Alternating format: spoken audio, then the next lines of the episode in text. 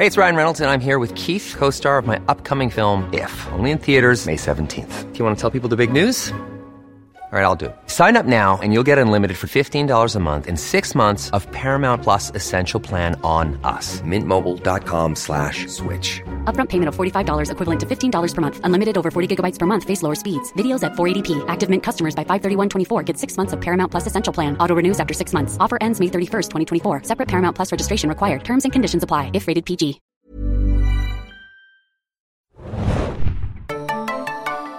Ahoi, hoi, liebe Serienjunkies da draußen und willkommen zu einem besonderen Podcast. Ich bin Adam und habe heute einen Gast, mit dem ich noch gar nicht in einem Podcast gesprochen habe, nämlich Ich bin Nadja, hallo. Hi, und wir sprechen heute über die Serie The Good Fight, äh, das Spin-off zu The Good Wife. Und ich habe Nadja gebeten, mich zu treten, immer wenn ich Good Wife statt Good Fight sagen sollte, weil mir das manchmal leider passiert, weil die Namen so ähnlich sind. Äh, ja, genau. Wir sprechen in diesem ersten von mehreren Podcasts heute ein bisschen über die allererste Staffel und die könnt ihr immer sehen ab dem 12. Juni dienstags um 21 Uhr in Doppelfolgen exklusiv bei unseren Freunden von Fox, die das hier auch ein bisschen möglich gemacht haben. Äh, genau, und wir haben ja auch schon mal, ich habe zum Beispiel mit Hannah sch- schon mal über The Good Wife geredet, als es denn zu Ende ging damals nach sieben Staffeln. Äh, die Serie mit ähm, Juliana Margulies äh, von Michelle und Robert King, die jetzt auch hier wieder äh, das Ruder in der Hand haben, die Kings, zusammen mit Phil Eldon Robinson, der als dritter Creator geführt wird, aber ich glaube im Endeffekt gar nicht mehr so viel an der Serie gearbeitet hat, aber er hat so ein bisschen die Idee für das Spin-off mitentworfen. Ähm, wenn ihr es nicht wisst, die Serie ist äh, im Februar 2017 gestartet und äh, ist wie gesagt ein Ableger von The Good Wife mit Christine Baranski in der Hauptrolle. Äh, spielt ungefähr ein Jahr nach diesen ganzen Ereignissen und äh, Alicia Florrick ist nicht mehr dabei, sondern Christine Baranski und ein paar alte bekannte neue Gesichter äh, sind dann im Fokus äh, der Episode. Was wir jetzt machen werden, ist, wir werden nochmal so den Piloten ein bisschen Revue passieren lassen, ein paar Highlights rauspicken und das Ganze so ein bisschen in einem Rewatch-Podcast hier äh, für euch analysieren. Äh, wir hoffen natürlich, äh, dass es euch gefällt und ihr könnt euch uns auch natürlich Feedback schreiben an podcast.segenjunkies.de oder unter dem Video oder überall, wo das möglich ist, zum Beispiel beim Artikel. Äh, genau, so. Ich habe mir den Piloten nochmal angeschaut und ausgewählte Episoden auch nochmal, bevor wir den Podcast hier aufgenommen haben. Eigentlich habe ich so die halbe Staffel oder sowas gesehen insgesamt, äh, weil man sich dem Good Fight Sog dann irgendwann nicht ähm, entziehen kann. Und mein erster, mein erstes Takeaway davon ist so ein bisschen ja, ähm, die allererste Szene ist der Wahlsieg von Donald Trump. Genau, so fängt's an, ja. Ähm, und da ist mir aufgefallen, jetzt auch mit dem Wissen zur zweiten Staffel, die ja sehr im, im Schatten von Trump steht und überhaupt, äh, da werden wir in dem jeweiligen Podcast dann noch dazu kommen. Das Interessante ist ja da auch, dass die Episodentitel von der zweiten Staffel im Original auch nach den Tagen der Amtsherrschaft quasi von Trump äh, äh, benannt werden. Aber hier gibt es ja den interessanten Fakt, dass ähm, die Kings damit gerechnet hatten, dass Hillary Clinton gewinnt, genauso wie äh, ja Diane Lockhart damit gewonnen hat, dass äh, Hillary Clinton gewinnt und die mussten ja im letzten Moment auch nochmal den Piloten komplett umschreiben, Ja. weil ich glaube, sie hatten damals eine andere Serie im Kopf, äh, die sie da machen wollten und das finde ich relativ interessant, wie so ein politischer Wahlsieg sich ähm, auf die Serie auswirkt. Wie fandst du das denn? Ja, also ich finde sowieso jetzt im Vergleich zu The Good Wife ist die Serie noch um einiges mehr politisch. Ähm, also ja, vor allem so, so realpolitisch. In Ja. Good Wife war es ja oft ein bisschen fiktional. Das stimmt. Und ich glaube, wurde überhaupt jemals der Präsident erwähnt, namentlich? Ich kann mich nicht erinnern, aber jetzt in The Good Fight ist das ein Riesenthema eigentlich. Und die positioniert sich auch sehr stark. Ja, das Es auf ist, jeden Fall. Ähm, ganz klar, dass äh, Trump eben nicht der gewünschte Präsident geworden ist. Und äh, Diane Lockhart hat sehr daran zu knabbern. Ja, das stimmt. Ähm, wir können mal kurz ein bisschen die Struktur von der Serie nochmal erklären für die Leute, die sie gar nicht kennen. Ähm, Diane möchte sich zur Ruhe setzen. Sie arbeitet in äh, der Firma, die inzwischen heißt, ich habe es mir extra aufgeschrieben, äh, Lockhart, Decker, Gussman, Lee, Lyman, Gilbert, Laurie, Kagan, Tannenbaum and Associates. Die ist ein bisschen top-heavy, wie sie auch in der Episode sagt. Und äh, nach, nach vielen, vielen Jahren, wo sie den guten Kampf gekämpft hat, möchte sie sich zur Ruhe setzen, irgendwie ein Haus in der Toskana oder sowas Provence. äh, oder in der Provence kaufen. Schicke genau. Villa guckt sie sich an. Äh, sie hat ja auch wirklich hart gearbeitet die ganze Zeit damals auch noch mit Will Gardner. Wir erinnern uns irgendwie an, an The- The Good Wife und ähm, sucht sich da jetzt ein paar Sachen heraus, äh, kündigt das schön in der Firma an und die ganzen Männer, die die ganzen weißen alten Männer, die da um sie herum sitzen, fragen sich natürlich, äh, was das soll, aber akzeptieren das. Ähm, und gleichzeitig sehen wir, dass eine junge Anwältin namens Maya Rindell, gespielt von Rose Leslie, die ihr vielleicht aus Luther oder äh, Game of Thrones äh, kennen könntet, ähm, ein bisschen aufgeregt ist, weil sie ihr Bar-Exam gerade gemacht hat. Ähm, also sie hat die Prüfung zur Anwältin und dann aktualisiert sie die ganze Zeit ihren Browser und hofft, dass da irgendwie die Ergebnisse auftauchen. Und natürlich äh, irgendwann nach dem 20. Aktualisieren des Browsers äh, steht dann da auch Your Bar Exams are here und äh, sie freut sich und ihre Freundin freut sich mit ihr. Ähm, genau, denn sie ist, ja, sie, sie ist dann auch, wie wir kurze Zeit später äh, feststellen, die das Die Patentochter von Diane. Genau, die Patentochter von Diane. Ähm, und die Familie von ihr, die Rindells, das ist so eine reiche Investmentbankerfirma. Die machen auf jeden Fall was mit Geld, was dann dazu führt, dass in der Episode auch noch ein großer Skandal ans Licht kommt später, der alles was sich Diane aufgebaut hat, auch einstürzen lässt. Also ihr ganzes Vermögen ist auf einmal weg. Äh, die äh, Kanzlei möchte nichts mehr mit ihr zu tun haben. Andere Kanzleien möchten nichts mehr mit ihr zu tun haben. Weil ähm, der Vater von Maya, ihrem Patenkind, ähm, nämlich ein Schneeballsystem angeblich ins Leben gerufen hat und damit äh, tausende Investmentfonds, äh, in, wie heißen die, in, Investoren Genau. betrogen hat, unter anderem auch Diane, Ja. seine gute Freundin. Und die hatte eben auch Leute reingeholt in dieses System, ohne es zu wissen, dass es ein Schneeballsystem ist und äh, ist dafür verantwortlich, dass viele Leute ebenfalls Geld verloren haben. Und deswegen ist sie sozusagen Gift. Genau. Die Parallele zum echten Fall rund um Bernie Madoff, der ja auch schon mehrfach verfilmt wurde als Miniserien, als Filme mit Robert Redford beispielsweise, liegt auf der Hand, wird in der Serie sogar nochmal thematisiert in, in, im späteren Verlauf der ersten Staffel, weil es da auch immer um diese Dynamik geht, äh, wie weit wusste die Ehefrau Bescheid, wusste Maya selbst irgendwie Bescheid, kann sie dafür belangt werden.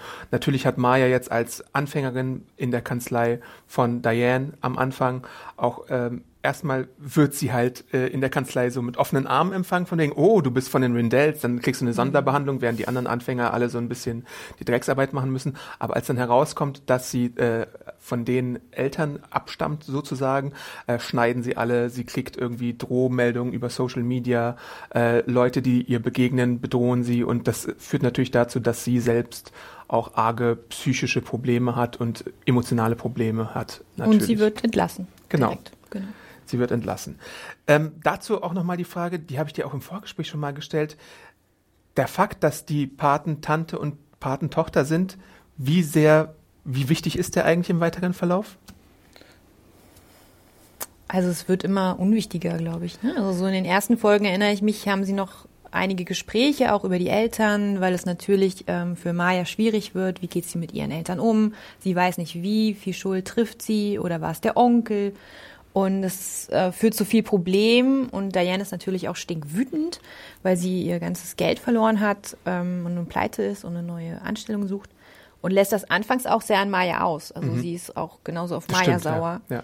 Und ich glaube dann, als sie sie da sitzen sieht, entlassen und traurig, da bewegt sich irgendwas in ihr und dann denkt sie, nee, okay, ich nehme mich doch meiner Patentochter an und nimmt sie ja direkt mit zu ihrer neuen Kanzlei. Äh, sie bekommt dann nämlich doch einen neuen Job, zum Glück. und ähm, nimmt sie direkt mit, weil Maya sich gleich auch bewiesen hatte als Genau. gute Anwältin und das will sie sich nicht entgehen lassen. Und ansonsten, ja, sie fungiert zwar schon als Mentorin, aber nicht so, ist nicht so ein zentrales Thema im Lauf der Serie. Ja, würde ich auch sagen. Ich würde sogar fast sagen, dass die, die Macher das vielleicht sogar nur für den Piloten gemacht haben und dann später so ein bisschen in, in Vergessenheit äh, gerät, das Ganze. Ähm, ich weiß nicht, manchmal brauchst du ja so einen Hook für den Piloten. Ähm, übrigens, das habe ich gar nicht erwähnt, bei CBS in den USA läuft das, äh, lief die Pilotfolge und dann später beim Streaming-Service CBS All Access, wo es auch immer noch wöchentlich läuft. Ähm, Deswegen gibt's auch so ein paar Veränderungen gegenüber Good äh, Wife. Ich muss jetzt wirklich immer darauf achten. Nämlich vor allem Dingen, was die Lauflänge angeht. Und die zweite große Änderung, was so inhaltliche Sachen angeht. Äh, Score und so sind sehr ähnlich. Äh, man hört so klassische Klänge, das sehr schön ist. Die andere große Änderung ist, dass man Freiheiten hat, was die Sprache angeht. Also man Die kann Sch Schimpfworte schimpfen, genau. benutzen, man kann Motherfucker sagen, wie man möchte und alle anderen Wörter. Mhm. Das wird in der sechsten Episode, auf der wir später auch noch äh, zu sprechen kommen, glaube ich, nochmal ins Extrem geführt und auch noch in der zweiten Staffel, aber dazu später mehr. Ich kann ganz große Teaser jetzt machen für unsere Podcasts. Ähm, genau, was du auch schon erwähnt hast, ja, warum ähm, Diane Maya auch aufnimmt, ist, weil sie irgendwann realisiert, ja, du kannst zwar irgendwie viel gearbeitet haben, aber ein kleiner Fehler kann dich irgendwie doch ähm, neben die Spur bringen und dann interessiert niemanden mehr, ob du ganz viele Leistungen gebracht hast oder so, weil wenn du eine Frau bist, die mittellos ist und dann überall anklopfen musst, dann hast du einen sehr harten Kampf zu kämpfen. Und das merkt sie als eben eine mittelalte Person und das merkt ähm, ähm, die gute Maya dann auch als sehr junge Anfängerin. Und deswegen ist es, glaube ich, so ein bisschen auch so ein, so ein äh, Verband, den sie dann haben, der auch so ein bisschen in die Richtung geht, äh, Frauen kämpfen gemeinsam. Und äh, dazu auch ähm, muss man auch noch sagen, dass die aus äh, Good Wife bekannte Figur Luca, äh, die glaube ich in der sechsten und siebten Staffel, ich weiß gar nicht, ob sie in der sechsten schon Nee, da sie war nur in der siebten. Okay, sie war aber ab dann der- direkt Hauptdarstellerin. Genau, ab der siebten war sie eine Hauptdarstellerin, hatte damals die Figur, äh, die von äh, Kalinda, die Figur Kalinda hatte sie so ein bisschen abgelöst, obwohl Kalinda eher eine Ermittlerin war und Luca direkt eine Anwältin, äh, weil es da so auch hinter den Kulissen Streit gab, glaube ich, zwischen Kalinda Ja. und der Kalinda-Darstellerin äh, und Juliana Margulies. Und ähm, die Die wird zu Vertrauten von Elisha. eigentlich, Genau. So. Hm. die äh, hat sich jetzt, äh, es gab glaube ich auch im Good Wife-Finale so ein bisschen ein Zerwürfnis zwischen Diane und Alicia und vielleicht auch ein bisschen Da gab es eine Ohrfeige. Ja, gut, nennen wir es so, wie es ist. Es gab eine deftige Ohrfeige und ähm, Alicia ist in dieser Serie, glaube ich, auch wirklich nur noch eine Randfigur, die höchstens mal, es wird, sie wird auf jeden Fall erwähnt. Namentlich, ja. Ähm, Es wird, es wird auch, glaube ich, gesagt, wo sie ist, was sie macht, aber das ist so unwichtig. Also Ja. für, für den Hergang der Serie ist Alicia überhaupt nicht wichtig. Ja. Genau. Und wir haben ja auch diesen einjährigen Zeitsprung, deswegen werden da einfach äh, ein paar Elemente übersprungen und für gegeben äh, einfach festgelegt. Äh, und äh, Luca ist am Anfang auch so ein bisschen, vor allem im Piloten, ein bisschen antagonistisch gegenüber Diane angestellt. Das hatten wir, glaube ich, auch schon angedeutet. Aber gegenüber Maya ist sie relativ offen, weil sie sieht, als sie angegangen wird in den Fluren der Kanzlei, ähm, ähm, dann verschwindet Maya auf, auf die Toilette und sie gibt ihr Ratschläge, was sie tun soll, weil sie ganz genau weiß, wie es ist, äh, wenn man mit Herausforderungen zu kämpfen hat. Und sie sagt, ähm, lass sie dich nicht unterkriegen, zeig Stärke, ähm, versuch dein Bestmögliches durch diese schwere Situation zu kommen und dann freuen die sich auch relativ schnell an und im Verlauf der Staffel äh, äh, gibt es da auch eine Freundschaft, die sich festigt und äh, Luca wird auch zur Anwältin in dem ganzen Ponzi-Scheme-Fall ähm, und hilft ihr zum Beispiel auch bei einer äh, kleinen Befragung von der von Jane Lynch gespielten Figur, die ein bisschen mehr herausfinden möchte, was äh, Maya denn weiß. Die über die FBI-Agentin. Genau, über die ganzen Vorgänge. Und äh, wen es dann auch noch gibt als neuen Arbeitgeber von Luca, ähm, Diane und Maya ist Adrian Boseman. Ähm, der wird gespielt von Delroy Lindo und ähm, das ist ein der Mitbegründer einer vornehmlich schwarzen Kanzlei, äh, zusammen mit, ähm, wie heißt sie noch gleich, Barbara. Barbara Barbara Colstead, Colstead, ja. äh, gespielt von Erika Tazel und noch so ein paar anderen Partnern, zum Beispiel auch der zurückkehrende Julius. Julius Kane, der Julius Kane. war ja auch eine Nebenfigur in The Good Wife den ganzen Verlauf der Serie über. Hm. Und Julius Kane ist zum Beispiel auch ein interessanter Sonderfall, weil äh, im Verlauf der Staffel erfahren wir, dass er auch Trump-Unterstützer ist als, äh, als schwarze Als Person. einziger der ganzen Kanzlei. Ja. Genau, und da gibt's dann halt einige sehr witzige äh, Momente oder sehr entlarvende Momente auch, ähm, weil das natürlich so ein bisschen untypisch ist, weil alle sich fragen, warum würde man als schwarze Person Trump unterstützen, wenn er doch solche Slogans von sich gibt, die wir wahrscheinlich alle kennen über Mexikaner und über Ausländer und über Dreamer und sonst irgendwas. Und Adrian Boseman äh, möchte halt, äh, im Piloten sind die so ein bisschen in so einem äh, Fall verwickelt, wo sie auf den auf unterschiedlichen Seiten äh, des Gerichtssaals stehen, aber Boseman erkennt dann als einziger quasi den Wert von äh, Diane für die Kanzlei und möchte sie als, wie er es so schön nennt, Diversity Hire äh, anheuern, nämlich als einzige weiße Person oder mit als eine der wenigen weißen Personen in der Kanzlei, weil er weiß, dass sie in gewissen Zielgruppen und bei gewissen Klienten äh, später mal sehr viel Geld einbringen kann natürlich und sie auch als Anwältin eine sehr kompetente Person ist. Auf einfach. jeden Fall, ja, genau. Und genau, dann kommt ja noch direkt Maya dazu als nächste weiße Person. Und wer noch fehlt, ist Marissa, Ah ja, stimmt. die wir auch aus The Good Wife schon kennen, die Tochter von Eli Gold, Ach, Eli. der leider auch nicht mehr vorkommt. Genau. Aber Marissa ist dabei und ist auch direkt Hauptdarstellerin. Und ähm, ja, und das ist einfach super toll, weil Marissa ist immer wieder für den Comic Relief zuständig. Ja.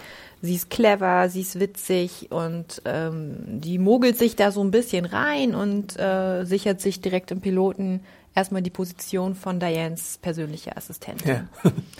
Und ähm, genau, also ist das jetzt eine ganz neue Dynamik in der alten Firma und das stößt aber auch so ein bisschen der Barbara auf, die ähm, das so ein bisschen argwöhnisch beobachtet, was da passiert und vor allem Diane, glaube ich, als ziemliche Bedrohung ähm, in ihrem Verhältnis zu Adrian sieht. Genau, weil sie dann auch eine Partnerschaft angeboten bekommt. Ich glaube, eine, äh, wie man auch immer das nennt, es ist keine richtige Name-Partnerschaft. Junior Genau, eine Partnerschaft, Junior-Partnerschaft, dass sie halt auf jeden Fall eine wichtige Position hat, aber noch nicht sich einkauft quasi. Was sich auch, so viel kann man glaube ich sagen, in der zweiten Staffel dann nochmal äh, verändert. Ähm, weil dann auch die Strukturen, wenn ihr Anwaltsserien schaut, ich glaube, es ist bei Suits so, es ist bei Good Wife so, die Namen ändern sich immer. Der Name, den ich vorhin vorgelesen habe für die Kanzlei, der war jetzt auch nur für den Anfang von Good äh, Fight. Davor war es ja zum Beispiel bei Good Wife ähm, Lockhart und Gardner und Lockhart, Gardner und noch einen Namen und so. Das ändert sich immer wieder, genauso wie bei Suits,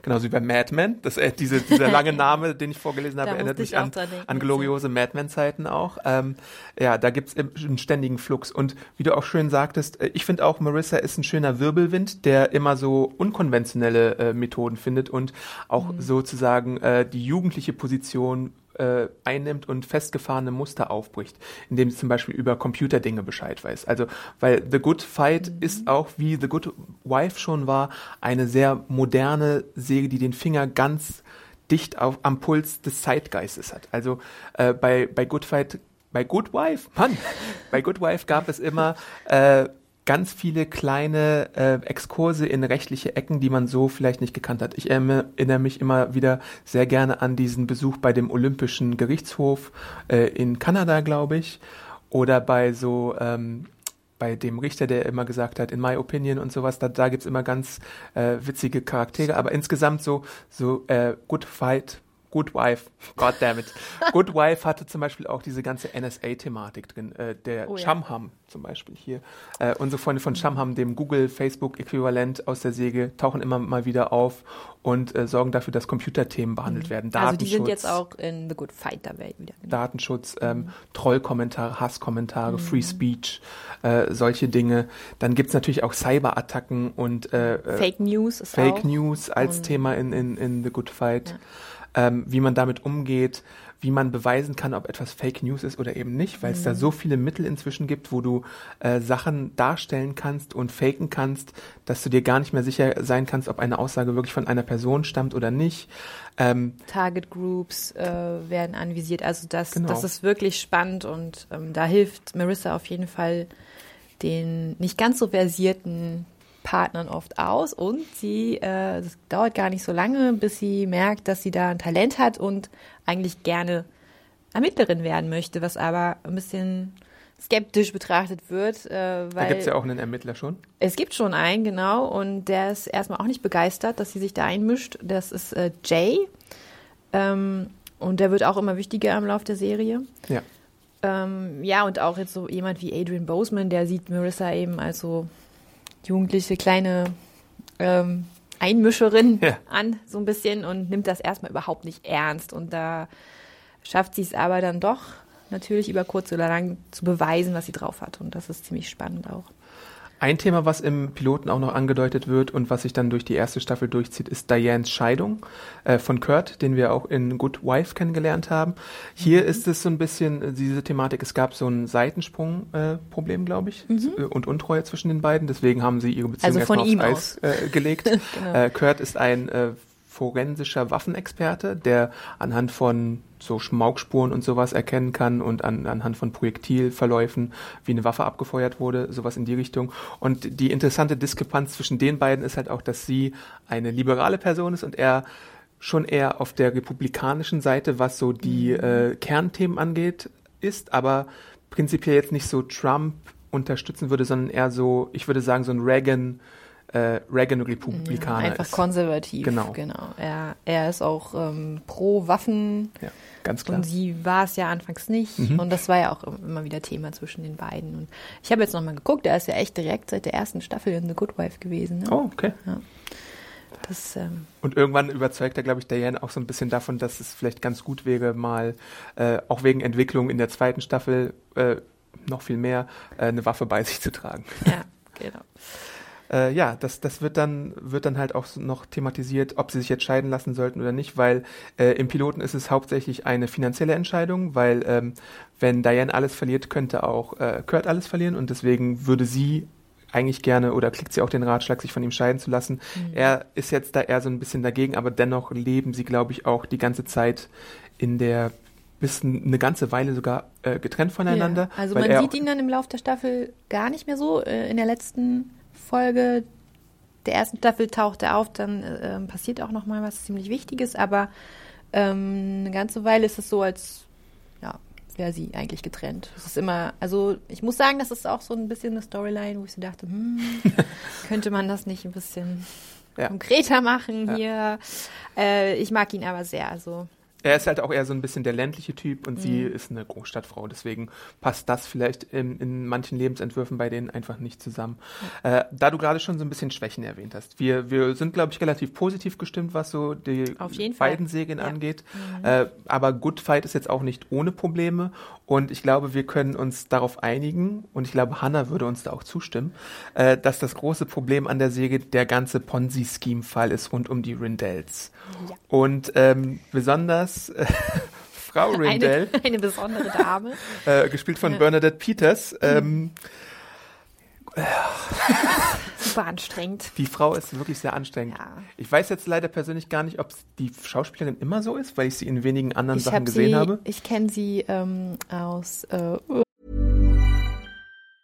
Ryan Reynolds here from Mint Mobile. With the price of just about everything going up during inflation, we thought we'd bring our prices down.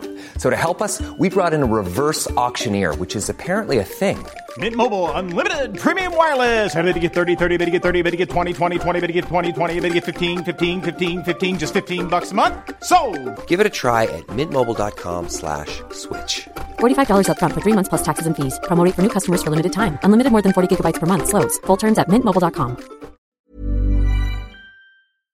diese Musikserie. Smash? sie? Smash, ja genau, Smash kenne ich sie. Äh, da habe ich sie, glaube ich, sogar auch gesehen, ja. Aber dann habe ich Und sie da wieder hat sie mich verdrängt. auch genervt. Ja. Ja, okay, dann Sie ist hat es eine vielleicht sehr anstrengende Stimme, Ja, das auf jeden Fall, ich. ja. Und so, sie ist immer sehr ausladend, äh, überpräsent, sage ich mal. Mhm. Und das, das nervt.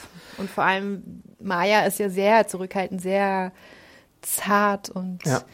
Leise und äh, dann diese extrem dominante Mutterfigur, so, ach, das nervt ein bisschen. Ja. Das ist auch vielleicht so ein bisschen für die Game of Thrones Leute, die jetzt erwarten, dass sie wieder so tough ist wie in Game of Thrones, natürlich noch so ein anderes Ding. Äh, Maya spielt eine sehr wirklich zurückhaltende Figur mit einer Flüsterstimme, die, die finde ich aber sehr interessant, so im Fall von Maya im Gegensatz zu ihrer Mutter, weil, weil ich diese, weil sie so ein bisschen nachdenklich ist und mich in manchen Situationen dann auch an Alicia erinnert. Weil Alicia war auch immer sehr nachdenklich und sie aber dafür eine sehr schlaue Person, die dann immer erstmal recherchiert hat oder nachgedacht hat, bevor sie dann etwas gesagt hat und dann meistens auch den richtigen Einfall hatte. Und so ist Maya auch in ihrer Charakterisierung in der Säge, würde ich sagen. Ja. Ja, nur ich, ich, wenn ich sie sehe, denke ich immer so an das Wort zart. Ja, das, das stimmt schon. So. Und das war bei Alicia jetzt nicht. Aber Eine zweite Problemperson, wobei das glaube ich auch erst in der zweiten Staffel gilt, ist die Freundin von Maya. Äh, Die hat, die haben halt eine Beziehung und äh, natürlich, ähm, das wird wirklich erst in der zweiten Staffel, glaube ich, problematischer. Äh, aber natürlich wird diese Beziehung auch vor Herausforderungen gestellt, weil äh, Maya mit Cyberattacken zum Beispiel über Twitter und Social Media und Verleumdungen äh, konfrontiert wird. Dann gibt es im Piloten, glaube ich, sogar schon äh, einen Sextape, was auftaucht auf einmal, was ne, was dann auch die Eltern der Freundin irgendwie zu sehen bekommen. Genau. Und äh, es ist ja eigentlich ein Fake-Sextape, Ja, ja. aber trotzdem ähm, es ist natürlich nicht besonders positiv für eine Beziehung. Und ja, also genau. Und das ist auch so ein bisschen unausgegoren zwischen den beiden. Also ähm, es ist klar, die sind in einer Beziehung, das ist schon, die leben zusammen, das ist alles ganz fest, aber dafür ist sie dann auch wieder relativ selten zu sehen. Ja. Ähm, und ja, also so richtig schienen die Autoren auch nicht zu wissen, was sie mit der jetzt so genau anfangen sollen. Das ist auch ein Also, bisschen mein Eindruck äh, Mhm. von, von dieser Beziehung. Ähm, Ja, und dann noch Barbara Kolstedt. Mit der habe ich ja, ein bisschen okay, Probleme. äh, sag mal was zu der. Ähm, ja, sie äh, wirkt halt äh, direkt von Anfang an irgendwie so ein bisschen negativ, beäugt immer alles so ein bisschen und ähm, hat aber auch keine wirklichen eigenen Storylines abbekommen. Also dafür, dass sie Hauptdarstellerin ist, hat sie doch wenig zu tun, außer schief zu gucken so. Das stimmt. Und äh, sie wird eigentlich immer unwichtiger. Und dann. Und dann gibt es auch die Konsequenz in der zweiten Staffel, sie ist keine Hauptdarstellerin mehr. Ähm, ja, Genau. aber es ist ich auch kein großer Verlust. habe jetzt nach der zweiten Staffel nicht das Gefühl, dass da was fehlt, dann, Ja. dass sie weg ist. Und sie wird ja auch durch äh, die fantastische Audra McDonald McDonald, ersetzt, genau, äh, die genau. den Job irgendwie nochmal viel besser macht. Und ähm, die kennen wir aus Private Practice oder als Musical-Darstellerin. Äh, die ist auf jeden Fall da äh, eine gute Ergänzung. ja. Michael Boatman vielleicht nochmal kurz erwähnen. Da habe ich jetzt eigentlich gar kein Problem mit. Es ist schön, da auch nochmal in, in der Richtung ein äh, bekanntes Gesicht zu ja, sehen. das ist, das ist, das läuft genauso weiter wie schon in The Good Wife. Äh, der ist einfach da. der, der sagt jede Episode mal so drei Sätze und äh, regt sich mal auf, mal nicht und so. Aber der hat keine tragenden Storylines. Also äh, das finde ich aber auch okay, weil ähm, das ist einfach eine Nebenfigur, die so, so eine Kanzlei auch lebendig erscheinen lässt Ja. und man kennt so ein bisschen die Leute. Das, das ist einfach dann authentisch. Mhm. Justin Barter spielt äh, als Colin Morello einen Konkurrenzanwalt, mit dem es die Kanzlei öfter mal Mhm. Nee, es ist tun. kein, Entschuldigung, aber das Ja? ist kein Konkurrenzanwalt, das ist ein Staatsanwalt. Okay, sorry, ja. Also das, das, ne, da hast du natürlich recht. Assistenz der Staatsanwaltschaft. Ähm, So ein bisschen wie, ähm, wie hieß er? Carrie war das teilweise auch in Ja, der genau. Originalserie. Genau, ja. Ähm, ja. Genau, und mit dem bandelt dann äh, Mhm. irgendwann auch die liebe Luca an. Ähm, äh, erstmal sehen wir, glaube ich, Luca auch mit einem anderen Mann äh, am Anfang der Säge und dann später wird da, glaube ich, mehr zwischen äh, Colin und ihr sich entwickeln oder entwickelt sich mehr zwischen den beiden.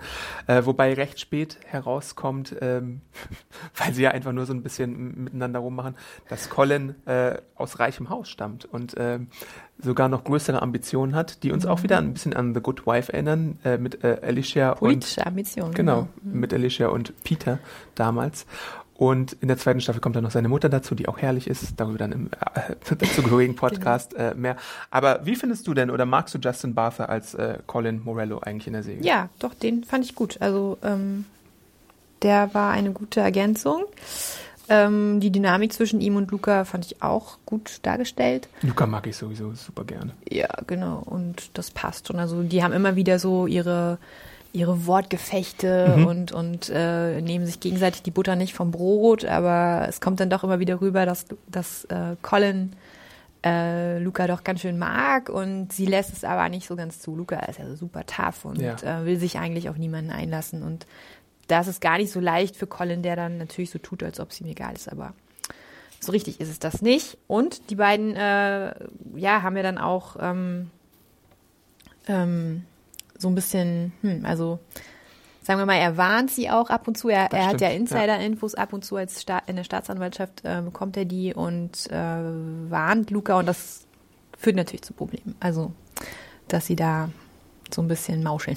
Ja, meine Liebe zu Luca ist auf jeden Fall sehr stark. Alleine was die Outfits immer angeht, die ich äh, sehr adrett finde, dann liebe ich, wie schlagfertig sie ist. Es gibt die Folge 6 mit dem ersten Auftritt von Felix äh, Stables, einem alt-right ähm, homosexuellen Whistleblower, Troublemaker, wie auch immer man das nennen möchte. Und der ist auch sehr, ähm, sehr Psycho, so, so ein bisschen, hm. der ist Psycho, also der ist, der ist äh, sehr äh, auffällig gekleidet und dann machen die so gegenseitig Witze über ihre Anziehsachen. Und das, diese Schlagfertigkeit in der Folge, das ist, das ist einfach äh, so wunderbar. Äh, und da möchte ich, möchte ich auch gleich schon die Brücke schlagen zu dieser sechsten Episode, die ich so ein bisschen als eine der Highlight-Episoden sehe, äh, weil es da um diese ganze Social Justice Warrior äh, geht, Internetkommentare, äh, Second Amendment, äh, die, die Frage, ob man in Internetforen ähm, zensieren darf, wann man zensieren darf, was als Hate Speech ausgelegt wird und was erlaubt ist. Und diese ganzen Diskussionen, das ist so archetypisch dafür, äh, was Good Fight so sehenswert macht, weil du dann von der Anwaltsseite siehst, wie sie versuchen, die rechtlichen Kontexte für sowas zu legen mhm. und dann auch diese Diskussion, die verschiedenen Meinungen dazu nach, nach der Verfassung, nach gültiger Gesetzeslage auslegen und das, das fasziniert mich immer so in, in, in solchen äh, Gelegenheiten und Episoden. Ja, und das heißt auch, also das ist wirklich keine Serie, die man mal so nebenbei beim Bügeln mhm. schauen kann. Man muss sich doch ganz schön konzentrieren. Also ähm, das ist ja nichts Schlechtes, aber ähm, das ja, wird viel gesprochen, viel erklärt, viel ähm, juristische Fachbegriffe hin und her geschmissen. Ja.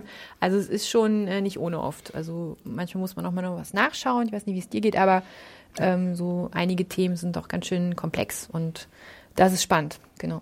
Genau, und in der gleichen Episode hast du dann auch noch so eine Nebenstoryline rund, und, rund um einen unserer Lieblingswiederkehrenden Gastdarsteller, nämlich Elsbeth Tassioni. Ähm, die dann äh, Maya berät und dann gibt so eine so eine Situation rund um ihren Echo beziehungsweise Alexa so, so ein Gerät, was sie dann immer missversteht und dann immer zum zum äh, merkwürdigsten Zeitpunkt Musik abspielt oder ja. irgendwelche Sachen für sie einkauft oder sonst irgendwas und da geht's dann auch darum, äh, ob man jetzt der der Seite, die einen befragt, einfach falsche Infos zuspielt oder nicht, um zu sehen, was dann passiert und überhaupt ist ja Elsbeth mhm. Tassioni als als Charakter wirklich äh, einzigartig liebenswürdig auch. Ähm, sie hat so ein Spleen, manche würden glaube ich sie sogar irgendwo auf dem Spektrum des Autismus äh, wahrscheinlich einordnen.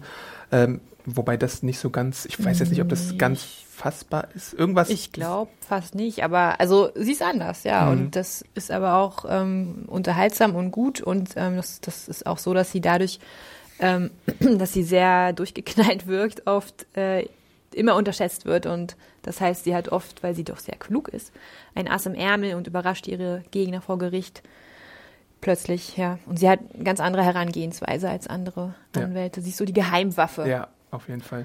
Also wenn jemand mal nicht weiter weiß, dann kommt Elsbeth. Und wie du auch schon gerade eben angedeutet hast, diese Episode vor allem spielt ja auch damit, dass sie diese, diese Hate Speech in Form von äh, Voice-Over-Kommentaren mit so Bildern von den angeblichen Kommentatoren äh, einblendet. Und da mhm. gibt's dann auch so diese, diese Geheimsprache, den Jargon und den Slang der Alt-Right mhm. und dann auch diese, diesen Versuch, die Zensur zu umgehen, indem man das N-Word nimmt und durch den Namen des Chumham-Erfinders äh, ersetzt, damit man der Zensur entgeht. Also solche cleveren Ideen kommen dazu. Und dann gibt's solche Twists, dass der Chumham-Erfinder überhaupt erst die Kanzlei angeheuert hat, weil er so einen Testballon auffahren wollte, um zu sehen, ob man denn hätte Erfolg haben können. Und sowas hast du auch öfter in The Good Fight, dass Leute, Klienten versuchen, die Kanzlei reinzulegen und besonders diese Kanzlei herauspicken, weil sie eben so aufgebaut ist, wie sie aufgebaut ist, um dann irgendwie was zu testen. Äh, mhm. In der zweiten Staffel gibt es dann so einen Trump-Case rund um das Amtsenthebungsverfahren und hier diese Trump-Ham-Sache fand ich auch sehr interessant, mhm. weil, weil es dann auch Leaks gab zum Beispiel, das haben wir ja hier auch als Thematik und Whistleblower und sowas und äh, äh, ich glaube Jason Biggs spielt da ja auch nochmal in einer Folge so jemanden. Yeah. Ähm, also solche wirklich super aktuellen Themen, die aus den Schlagzeilen gerissen sind, noch mehr als bei Law and Order. Das ist, das ist alles äh, super spannend. Ja, genau. Ähm, genau. Damit hätte ich das für die sechste Folge abgedeckt. Hattest du noch eine andere Highlight-Folge oder Gaststars, die du äh, äh, erwähnen wolltest?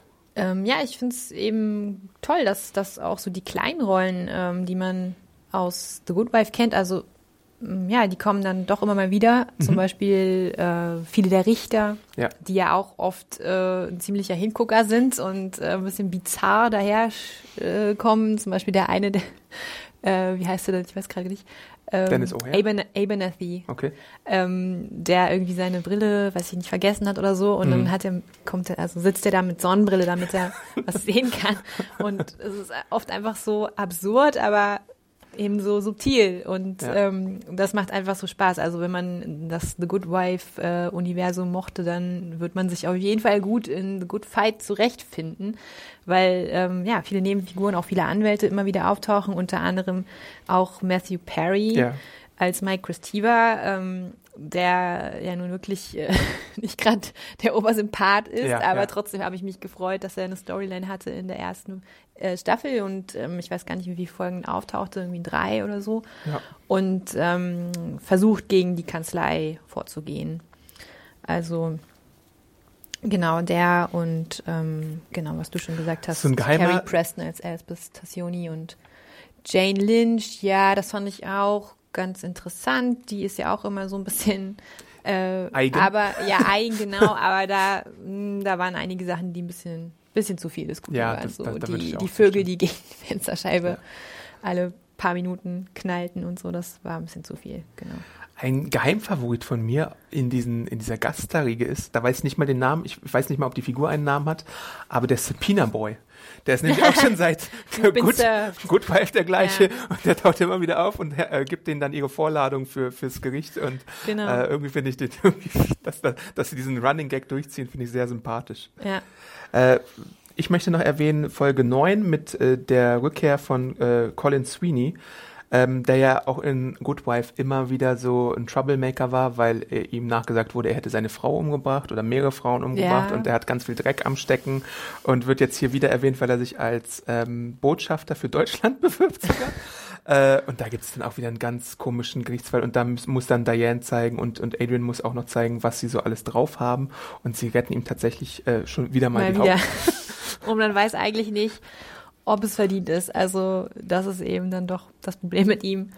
Äh, auch ein unterhaltsamer Klient, aber man denkt sich jedes Mal, uiuiui, jetzt ist er doch wieder davon gekommen. Hm. Und in der Nebenstoryline von der Folge wird dann halt auch so ein bisschen mit der Frage gespielt, ähm, weil sie von der besagten, weil Maya von der besagten Jane Lynch verhört wird, äh, über Ereignisse, die sich 2008 abgespielt haben. Was, woran kannst du dich erinnern, wenn es acht Jahre oder länger her ist? Wie viele Mhm. Ja. Details weißt du eigentlich noch, wenn du nur zum Beispiel als Vorgabe einen Kalender hast, wo deine Mutter deine Termine Ja. zum Gynäkologen eingetragen das hat? fand ich auch super spannend, genau. Ähm, also, also solche Spiele mit, mit den Erzählstrukturen äh, hast du immer mal wieder. Ich Ja, würde sagen, Wie beeinflussbar sind Erinnerungen? Genau.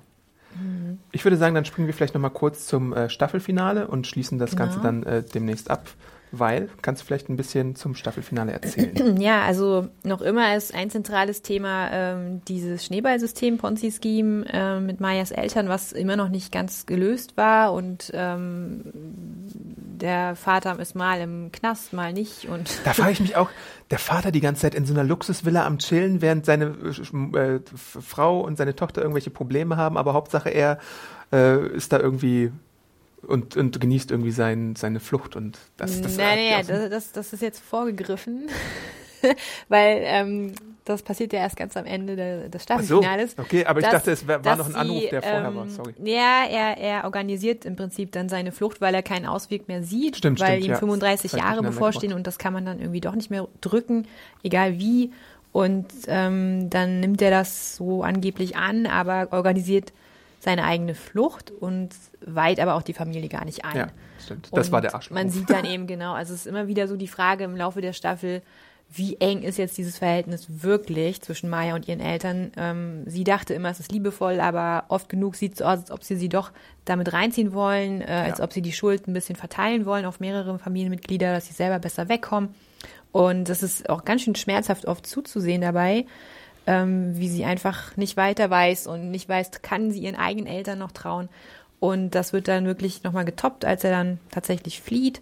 Und letztendlich, ähm, ja, geht's ja dann so weiter, dass sie, genau, das ist dann der, der Cliffhanger, dass sie verhaftet wird, äh, damit sie ihren Vater kriegen. Und ähm, es ist ja natürlich schon heftig, genau. Ja. Und außerdem wird auch Luca verhaftet im Staffelfinale. Zu viele Verhaftungen. Genau, weil, weil ähm, es in der Nebensto also in der anderen Storyline der Folge darum geht, ähm, dass ein Cyberterrorist ähm, es auf die Stromversorgung abgesehen hat und ähm, Luca kriegt das mit, äh, fragt ihren On-Off-Freund Colin so ein bisschen um Rat und der geht wiederum zu seinem Vorgesetzten und ja, und dann ist dem schnell klar, dass Luca irgendwie dahinter steckt äh, und dann wird sie eben mal eben verhaftet und letztendlich kommt es doch zu diesem Stromausfall. Und ja, das ist irgendwie auch nochmal eine heftige Geschichte. Was passiert mit Diane nochmal? Ähm, Diane hat einen großen Schreck bekommen, weil äh, sie angerufen wird, ob sie äh, die nächste Angehörige von Kurt ist. ah ja.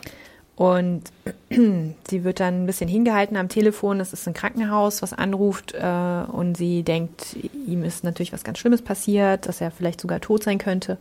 Und es kommt raus, er hatte einen Autounfall, weil er ein Kind retten wollte oder Ja. sowas. Und ähm, ja, es geht, geht ihm gut. Nach einer OP geht es ihm wieder gut. Und die beiden sprechen nochmal über die Beziehung. Und er sagt, er möchte die Beziehung nicht aufgeben. Und ähm, es endet dann so, dass sie Hand in Hand zu ihm nach Hause gehen. Ja. das war noch ganz schön. Und sie stellt dann auch noch mal so ein bisschen ihr Leben in Frage. So, er rettet ein Kind und was macht sie? Das ist alles ähm, nicht so leicht im Leben. ja. Äh, in den zehn Episoden passiert äh, ganz schön viel, Ganz wie ihr vielleicht viel. schon gemerkt habt. Wir Ja. konnten jetzt so ein bisschen nur an der Oberfläche kratzen. Wir hoffen aber trotzdem, dass wir euch ein bisschen, falls ihr die Serie noch nicht geschaut habt, äh, sie schmackhaft gemacht habt oder euch Dann noch ein haben bisschen, wir euch jetzt aber leider total gespoilert. aber euch noch mal ein bisschen vorbereitet auf die am 12. Juni bei Fox Channel startende äh, zweite Staffel, die ihr dann immer um 21 Uhr in Doppelfolgen äh, exklusiv bei Fox äh, sehen könnt. Ähm, wie, wie Fandest schon- du, entschuldige, fandest Ja. du die zweite Staffel noch einen Tick besser? Ah, Ich glaube ist, ich ja, nämlich. Das ist eine interessante Frage. Oft finde ich zweite Staffel nämlich schlechter, Ja. aber ich glaube hier. Ich fand sie, ich fand sie am Anfang, glaube ich, ein bisschen besser. Äh, am Ende gab es dann so ein paar Durchhänger und dann das Finale fand ich wieder äh, relativ gut. Ähm, ja, genau, so würde ich es, glaube ich, sagen. Ähm, es ist halt sehr viel Trump-lastiger. Das muss man ja schon äh, auf jeden Fall Das sagen, stimmt. Mhm. dass, dass Trump dann ein bisschen, man kann diese Allgegenwärtigkeit von Trump in den US-Medien, in politischen Aspekten, auch in der Late Night und bei Good Fight tatsächlich wenig entgehen und deswegen versucht man, glaube ich, komplett einmal drauf zu springen und dieses Thema dann abzuhaken. Man kann auch ein bisschen gespannt sein, wie es dann in der dritten Staffel äh, verarbeitet wird oder nicht. Mhm. Ähm, die wird ja, glaube ich, auch erst 2019 dann äh, an den Start gehen. Ja. Ähm, aber wie gesagt, die könnt ihr dann äh, sehen beim Fox Channel. Und ähm, da werden wir, wie auch schon angekündigt und angedeutet, noch äh, ein, zwei weitere kleine Podcasts für euch haben zu der zweiten Staffel, wo wir da nochmal äh, ein bisschen detaillierter drüber sprechen. Äh, mal sehen, in welcher Konstellation dann. Vielleicht ist Nadja wieder dabei, vielleicht bin ich wieder dabei, vielleicht gibt es eine neue Überraschung. Ähm, ja, aber in diesen zehn Folgen steckt eine ganze Menge drin. Die äh, zweite Staffel hat dann 13 Folgen. Ähm, und ich finde, es ist ähm, ähm, auf jeden Fall, es gab bei Good Wife so einen kleinen äh, Durchhänger auch, ich glaube sechste, siebte Staffel. Und ich glaube, es gab auch bei dieser Kalender- und der Ehemann-Staffel nochmal so einen Durchhänger. Aber äh, Good Fight hat dann wieder so ein bisschen den Trend nach oben gemacht. Ähm, und war meistens sehenswert. Meistens ist es die Serie, auf die ich mich persönlich mit am meisten in der Woche gefreut Ja. habe, weil ich wusste, ah, jetzt kann ich eine Stunde anspruchsvolle, intelligente, witzige, charmante Unterhaltung mit äh, coolen Nebenfiguren sehen. Und äh, deswegen ist das für mich auch auf jeden Fall immer ein Wochenhighlight in meinem Serienplan. Für mich auch, auf jeden Fall. Hm. Vor allem jetzt, wo ähm, das Ponzi-Scheme Genau, abgehandelt ist. das stimmt. äh, Da haben sie in der zweiten Staffel dann auch gewisse Sachen erkannt und da ein bisschen äh, gegen äh, gesteuert. Ja, äh, also wie gesagt, Feedback gerne an podcast.segenjunkies.de schreiben oder in den Kommentaren zum Artikel oder dem Video hinterlassen. Äh, ihr könnt im Podcast-Archiv stöbern, zum Beispiel äh, den aktuellen Westworld-Podcast, die wir bereit machen, dem Anime-Podcast, die Segenbiss-Podcasts von Hannah oder die Film-Podcasts zu Deadpool Solo Infinity War, die wir da auch alle im Feed haben, da gerne reinhören äh, und nochmal ein paar äh, Likes oder Kommentare hinterlassen.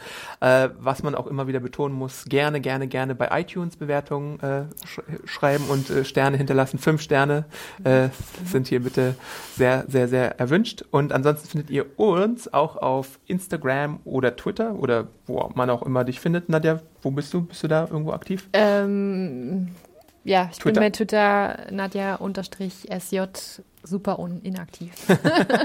Sehr gut, dafür bin ich aktiver bei Instagram und Twitter unter AwesomeAunt, da könnt ihr mich finden äh, und mich auch zu äh, Good Fight nochmal befragen, wenn ihr da irgendwie Anmerkungen oder sowas habt. Ich weiß, dass wir da so ein paar ganz besondere Freunde haben, die die Serie genauso feiern wie wir und deswegen freue ich mich auch, dass es äh, diesmal möglich war, mal da ein bisschen ausführlicher drüber zu sprechen und wie gesagt, da kommt ja auch noch. Äh, wir hören uns dann demnächst wieder und ich verabschiede mich deswegen bis bald. Äh, ciao. Tschüss.